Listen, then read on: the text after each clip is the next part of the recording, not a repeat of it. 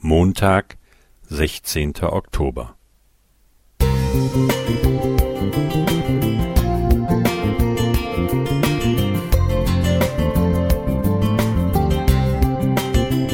Ein kleiner Lichtblick für den Tag.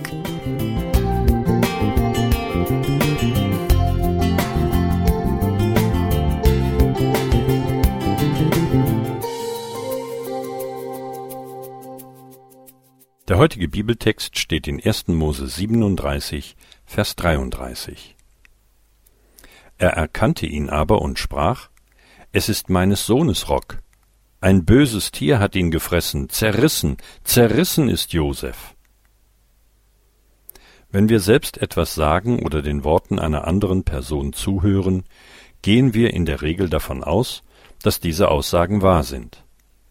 Oft wird auch vorschnell darüber entschieden, was als wahr oder falsch einzuordnen ist. Und natürlich wollen wir immer auf der Seite der Wahrheit stehen. Als ich unlängst mit Computerdaten zu tun hatte, wurde mir bewusst, dass die Beurteilung von wahr oder falsch nicht immer so einfach ist.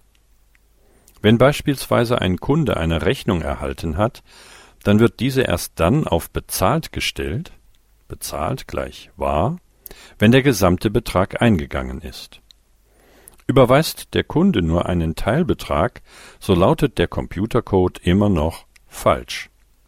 In solchen Fällen muss man manuell eingreifen. Vielleicht folgt dann eine zweite Rechnung, je nachdem wie eine Firma solche Fälle regelt. Die Wahrheit kann offenbar aus zwei oder sogar mehr Komponenten bestehen. Zurück zum Alten Testament. Als die Brüder Joseph nach Ägypten verkauft hatten, mussten sie sich ein besonderes Vorgehen ausdenken, um ihrem Vater Jakob den Verlust beizubringen. Sie nahmen Josephs Rock und tauchten ihn in das Blut eines geschlachteten Ziegenbocks. Dann ließen sie den Rock ihrem Vater durch einen Boten überbringen. Er erkannte eindeutig das Gewand seines Sohnes, aber dass es mit Tier statt menschlichem Blut verschmiert war, bemerkte er nicht. Dazu hätte er wohl moderne Analysemethoden gebraucht. Er entdeckte nur die halbe Wahrheit und schlussfolgerte, mein Sohn ist tot. Da er keine weiteren Nachforschungen unternahm und seine Söhne eisern schwiegen, glaubte er über viele Jahre etwas Falsches. Als seine Söhne schließlich mit der Nachricht zu ihm kamen, dass Josef noch am Leben und in Ägypten sei, blieb sein Herz erst kalt. Denn er glaubte ihnen nicht. 1. Mose 45, Vers 26. Erst einige Beteuerungen später wurde der Geist Jakobs ihres Vaters lebendig. Vers 27.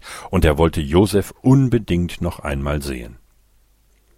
Wohl dem, der wie Jakob trotz einer lang verfestigten Meinung bereit ist, die ganze Wahrheit zu hören und zu akzeptieren.